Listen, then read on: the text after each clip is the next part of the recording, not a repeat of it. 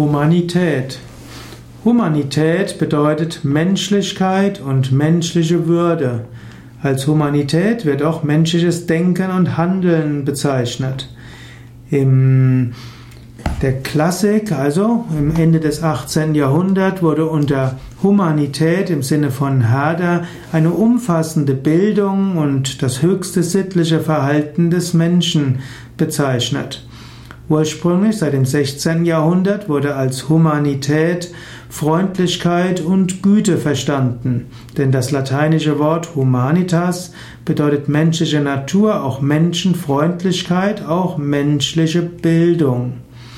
Und so ist Humanität ein vielfältiger Begriff. Er ist Gelehrtheit, Bildung, auch die freie Entfaltung menschlicher Geisteskräfte Humanität ist aber auch Menschlichkeit, Mitmenschlichkeit. Humanität bedeutet auch, dass man den Menschen um des Menschen willen liebt und dass man anderen Menschen helfen will. Humanität äh, beruht auch auf dem, auf Goethes Gedicht, das Göttliche, und dort steht, edel sei der Mensch, hilfreich und gut.